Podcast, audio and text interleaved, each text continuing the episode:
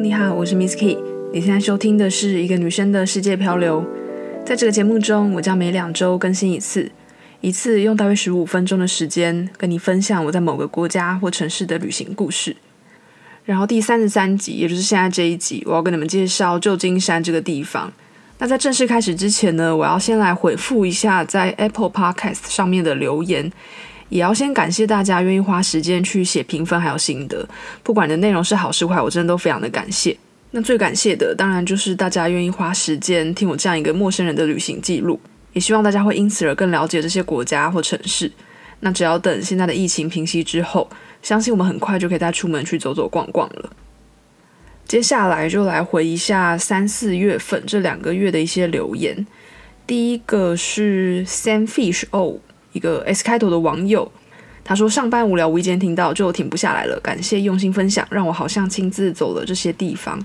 非常荣幸能够成为你的上班好伙伴。但我另外也蛮好奇的，好像蛮多人会在上班的时候听 Podcast 或者是听音乐。我自己是一个蛮难一心二用的人，所以上班的时候我基本上都没有办法听到任何的声音。周围的人聊天或者是在讨论事情的声音可以啦，但如果要我戴耳机然后去听音乐或广播的话，我自己反而是会去分心的，因为我很想要去听这个音乐的内容，或者是这个广播主持人他们在聊天的声音。但无论如何，还是很高兴你喜欢这个节目。再来是 Doris，他说声音很舒服好听，讲话有条理，但感觉有点拘谨，期待有更多的旅行分享。其实好像不止有一个人讲过拘谨这件事情，我有蛮努力在调整了。可是可能因为每次录音都是一个人在自言自语，然后我每次自己录音的时候，其实会假装对面好像是有一个人在跟我聊天，或者是听我讲话啦。但是现在录了三十多集下来，我好像还是会呈现那种在尬聊的感觉。这件事情我在继续努力，也非常谢谢你的指点。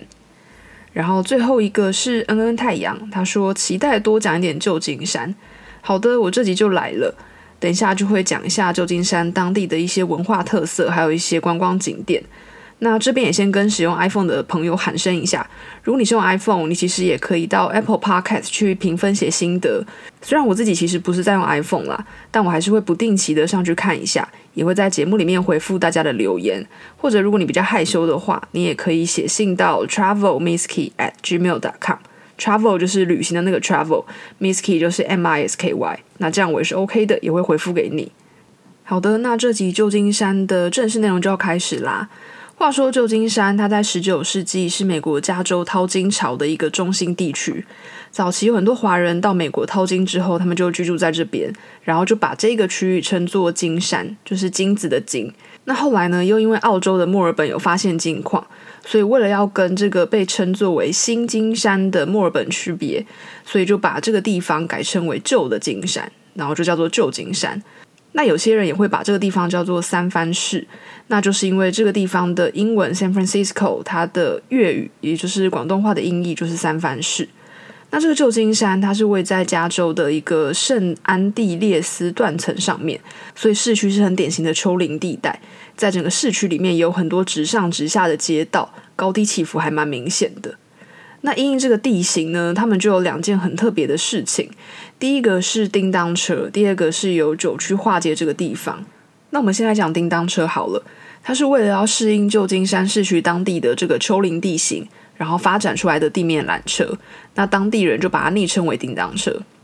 这个叮当车最早是出现在大概一八七三年左右，直到后来才慢慢变成市中心里面比较主要的交通工具。不过，其实它有一度因为行驶速度还蛮慢的，加上系统也老旧了，要维修不容易，所以市政府其实曾经考虑要废止这个缆车。那到后来，也就是一九零六年，旧金山当地发生一个大地震，整个市区被破坏得很严重，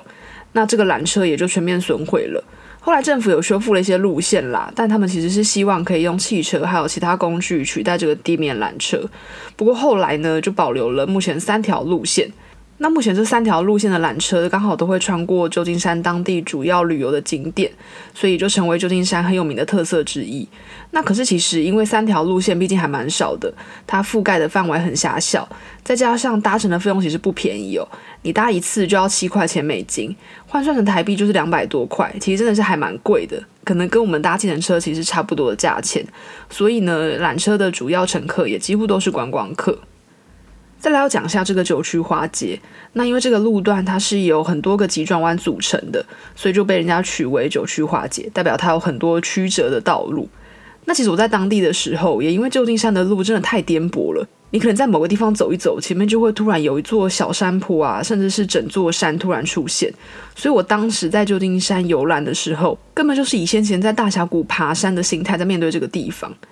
那说回九曲花街这个地方。原本这段坡度非常陡的街道是要直线通行的，可是考量到开车还有行人的安全，这个路段才大概在一九二三年的时候被改成现在比较弯曲迂回的情况。然后它也意外成为一个观光景点。我们在当地的时候，还蛮多人会在那边拍照的，然后也会看一下路过的车辆，他们怎么样用高超的驾驶技巧通过这一个九曲花街。再来，我想介绍一下我们住的地方。我这边先声明哦，我们呢是在大峡谷打工的时候就安排了这段旅程，当时就是以交通方便还有价钱为考量，所以真的没有想太多。然后我们就是住青年旅馆嘛，大概干净舒适就可以。可是如果你有听第三十一集的话，你就会知道，我当时在洛杉矶也是住在交通方便然后又便宜的市中心。结果好死不死，洛杉矶市中心那一区，它不只是颇负盛名的流浪汉区，我住的那栋旅馆也刚好就是曾经出过兰可儿命案的那间旅馆。结果没有想到，到了旧金山，我们整个几乎惨案重演。我跟朋友住到了一间还蛮有名的青年旅馆。它离捷运站很近，一出去也真的就是市中心。可是到了晚上，这间颇负盛名的青年旅馆就变身了。我们在街道的周围一样看到很多流浪汉，但当然，如果硬要比较的话，它是没有洛杉矶那么可怕。因为洛杉矶那一区晚上开着的店不多，走在路上会觉得人还蛮少的，你就会更恐惧一点。不过旧金山比较不一样的是，我们住的那一区有地铁站，然后也是很多观光客会来来去去的地方，所以当下你不会觉得自己是一个很少数的人。但当然啦，如果你要从比较严苛的眼光来看，这么多的流浪汉，还是会觉得有点妨碍市容，也会觉得有点不安心。为了录这集，我找到当时青年旅馆的地址，它所在的区域叫做 Tenderloin。不过，这个 Tenderloin 区域跟最繁荣的联合广场 Union Square，他们只离四五个街区。那我就是住在这两个地方的交接点，所以其实我没有真正走到 Tenderloin 的街区正中心。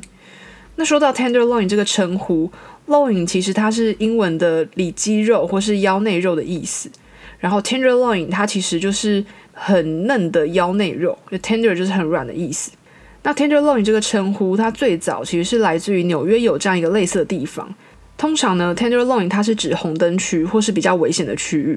可是为什么叫做 Tenderloin 呢？其实有几个说法。第一个说法是来自于纽约那边的警官，他们曾经大胆的放话，他们说以前执行的时候，他的薪水都只能够吃一般的廉价牛排，但当他被转调到比较龙蛇混杂的地方的时候，就可以从当地的深色场所收到一些保护费还有贿赂。那他就可以吃得起比较贵的腰内肉了。但有另外一个说法是，警察们只要被派到像 Tenderloin 这种比较危险的地方，就可以得到政府给的一些额外津贴，有点像是鼓励他们的勇气之类的吧。那也就是因为这个津贴，他们就可以负担得起比较贵的腰内肉。最早的时候呢，旧金山这块比较杂乱的地方，都还是只被叫做 Downtown，也就是俗称的市中心。直到一九八零年代，因为早期的加州淘金热也带动这区的发展，所以当趟就有很丰富的夜生活，像是戏院啊、餐厅、旅馆、俱乐部、酒店等等，所以这区也开始蓬勃发展。然后到了一九零六年，前面有讲过，旧金山的市区发生了一个非常大的地震，当地的建筑要么就是被震垮，要么就是被地震延伸带来的火灾而烧光。那这个建筑在后续重建之后，这区域一样充满着吃喝嫖赌的各种服务。另外呢，原本在一九一零年代，也就是地震过后没多久，旧金山当地就推出了一个红灯区扫除法案。当时其实有更有名的一个红灯区，就在这个当趟的北边。那因为那个地方更严格扫黄，他们是直接要求建筑物里面不可以进行卖淫的生意。如果卖淫被抓到，这个建筑物的房东，也就是所有人，将收到罚款。所以这就导致屋主们更谨慎，那最后甚至演变出歧视性的租屋，也就是说，屋主为了杜绝所有的问题，他们干脆就不允许单身女性租屋。但比较奇妙的是，因为建筑物里面不能卖淫，所以大家反而跑到街上来，然后这区的红灯区生意就往南迁移，跑到这个 downtown。所以这个 downtown，也就是我们刚刚讲的 Tenderloin 这区，就因为灾后重建加上这个红灯区扫除法案，意外的变成了一个更有名的红灯区。那到了近期，为了减少 Tenderloin 当地的暴力还有毒品活动，甚至有几个街区的街道两旁，他们是直接禁止停车的，因为如果没有这些停放的汽车，有心人士就没有办法拿汽车来掩盖这些贩毒啊或者是暴力的非法行动。那另外一个比较有趣的事情是，大概在十年前，有动保人士他写信给旧金山市长，他觉得 Tenderloin 这区应该要重新命名，因为他觉得这个地方不应该以动物的肉来命名。结果没有想到，就遭受很多当地人的嘲笑。那市长则是回复这个动保人士说，他认为改善居民的生活比起重新命名还要更重要，所以改名的这件事情似乎就不了了之。直到现在，如果你用 Tenderloin 这个词的话，还是可以搜寻到很多旧金山当地的相关新闻还有文章。总之呢，Tenderloin 这区域就是在旧金山里面相对比较危险，然后流浪汉比较多的一个区域。不过我刚刚有讲，因为我住的青年旅馆算是位在 Tenderloin 跟其他比较安全市中心地区之间的一个交界，所以我其实没有深入到 Tenderloin 那区的中心去看到。那我后来在网络上找了蛮多图片跟文章的，就发现 Tenderloin 那一区的街道真的是还蛮脏乱不堪的，也发现很多店家会安装铁窗或铁门去保护他们的店面，所以代表这区的治安应该是真的有一些状况。那除了 Tenderloin 的治安问题之外，旧金山当地还有另外一个社会问题，就是居住，因为旧金山附近就是矽谷。那随着软体业还有科技业的兴起，使得到戏谷工作的人口越来越多。可是毕竟戏谷的房屋数量还有土地是固定的，所以现在就变成房屋的价格高涨，很多人反而因此而流离失所。他们甚至选择住在车上或是路边。当地流浪汉的数量也越来越多。如果你有兴趣，可以搜寻 Hotel Twenty Two，也就是二十二号旅馆这个关键字。它其实不是旅馆的名字哦，而是戏谷当地一个公车的编号。那它之所以会叫做 Hotel Twenty Two，就是因为有些人没有办法负担高房租，他只好住在这个公车上面。再来，我想要回过头继续介绍旧金山这个地方，尤其我想要强调旧金山的多种族的这个特色，所以接下来想要介绍三个比较异国风情的地方，分别是北滩、卡斯楚区还有中国城。首先就先讲这个北区，北滩，它号称是小意大利区。那今天这个很著名的北滩地区，它以前其实是一个真正的海滩哦，是到了十九世纪后期才被填成现在的土地，然后就在这个土地上面盖了仓库，还有一些码头。那等到一九零六年旧金山大地震之后，这个地方也进行重建，后来就有很多意大利移民把这区创造了一些意大利特色。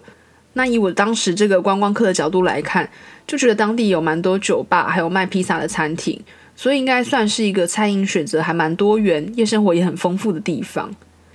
再来第二个想要讲的是卡斯楚区，也就是同志区。我当时一下车的时候，就看到当地有很多的彩虹旗，还有同志酒吧。那这个地方的形成，其实是因为美国军方在二战结束之后，他们就把很大一批因为性向原因而除役的同性恋兵人集中带往旧金山，然后其中很多人被安顿到这个卡斯楚区。也就是因为这样子，所以后续就吸引了很多同性恋居民，他们就会前往卡斯楚区还有周围的地区去居住。那后来也就渐渐形成这区的特色。根据数据，这区的同性恋居民比例的确比其他区还要高出许多。那最后一个就是中国城。其实，在加州淘金热开始之前，这个地方就有蛮多中国移民的。那尤其到了淘金热的后期，有些来自中国的性工作者，他们就在这个唐人街开始进行了性交易。除此之外，也会有犯罪集团把未婚的中国妇女走私到旧金山，像是在一八七零年代到一八八零年代之间，唐人街的中国性工作者的人数就迅速增长到几千人，甚至是占当地中国女性总人口的百分之七十，所以你知道这个比例有多夸张了。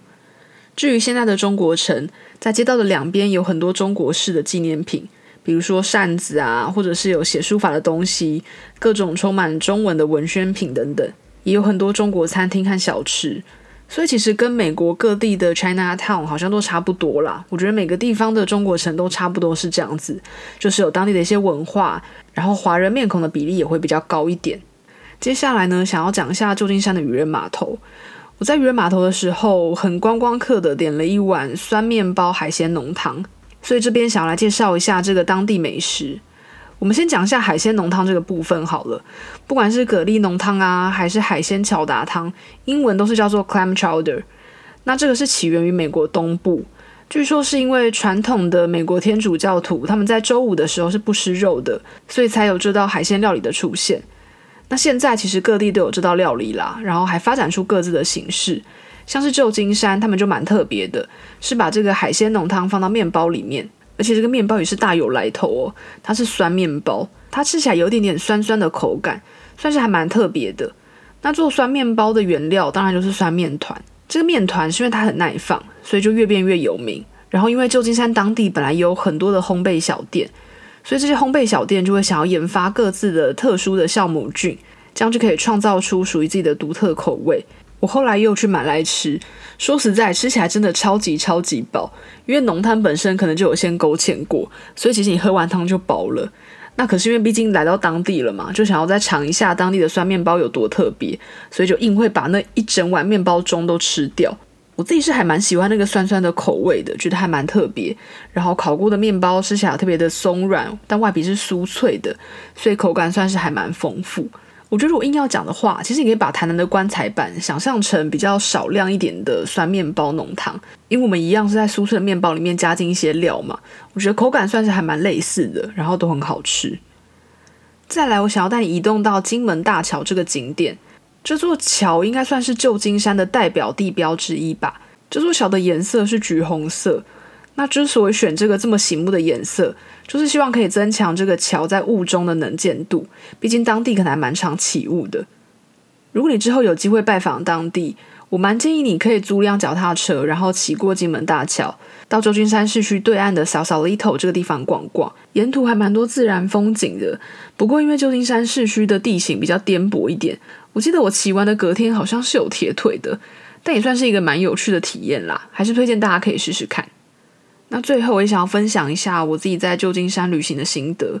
我记得我是在某一天早上七点钟就起来跑步，因为当时可能旅行也蛮多天了，就想有些自己的时间，然后好好观察一下这个城市。我就发现街上的行人的脚步，比起洛杉矶啊或圣地亚哥，其实他们脚步好像都还蛮快的，好像每个人都赶着要去上班。那我是从市中心跑到码头，就看着这个天空的颜色慢慢变化，然后街上行人慢慢变多，好像自己看到一个城市苏醒的过程。沿途跑累了，我就停下来散步，然后就想到有些人旅行，他可能是为了想要吃好吃的，可以品尝美食；那有一些人，他可能是抱着集点的心情，希望可以集满五大洲三大洋之类的。有一些人，他则是想要收集照片，他可能喜欢摄影，或者是想要拍下美好的瞬间。有一些人呢，他可能想要买到每一个城市出的星巴克随行杯。那我自己，我旅行的时候，其实还蛮喜欢看着这个地方的人怎么样生活。我就发现，在旧金山，有一些人他们是搭船上班的。那有一些人可能是在当地生活很久，他已经习惯了这个地方的快速节奏，所以他走路是完全不抬头的，也不会跟沿路的人打招呼。他连一句很客套的 “How are you” 都来不及说，两个陌生人可能就已经擦身而过了。那跑完之后，我就回到青年旅馆去梳洗，准备再进行一天的旅行行程。我觉得算是一个还蛮有趣的体验吧。如果你之后有机会去旅行，我也蛮推荐你可以花一点时间，就把自己当做当地人这样子，漫无目的的随便去走走，观察一下当地人在做什么。我觉得算是还蛮有趣的一种生活观察。那最后，如果你听完这集，你可能会发现到我在旧金山当地没有跟什么人互动，比较像是走马看花的旅行行程。那我另外想讲一下，旧金山附近还有一个很有名的地方叫做戏谷，但很可惜我当时没有逛到这一区。如果你想要了解更多矽谷人的生活，你可以搜寻鲈鱼，就是某一种鱼类的那个鲈鱼。这个鲈鱼他是在矽谷工作还有生活多年的台湾人工程师。我自己还蛮喜欢看他的文章的，因为他对于旧金山当地的政策啊、文化，还有矽谷科技业的发展都有很深入的观察。但是他的文章读起来也不会觉得都是数据的堆砌，会有很多他个人的反思跟意见。我觉得他就是把科技跟人文融入得很好，会让人想要一直看他的文章。那这集讲到这边就差不多了。下一集呢，也就是这个节目的第三十四集，我会分享我在美国大峡谷打工的故事。你知道大峡谷里面有超多登山步道吗？我还因此展开人生第一次的长途爬山。第一次爬山就是十二个小时，走了将近三十公里。然后下下集我会介绍我在美国西部旅行的最后一站西雅图。如果你有兴趣，欢迎下下周再回到我的节目，跟我一起到世界漂流。最后的最后就是工商时间，欢迎你到 Press Play 付费订阅我的节目，一个月只要一百九十九块，让我能够继续创作这些内容。或者你有任何建议或心得，可以写信到 travelmisky at gmail dot com。Travel 就是旅行那个 travel，misky 就是 M I S K Y。你也可以到 Apple Podcast 评分写心得，我也会看到。那今天的节目就到这边喽，拜拜。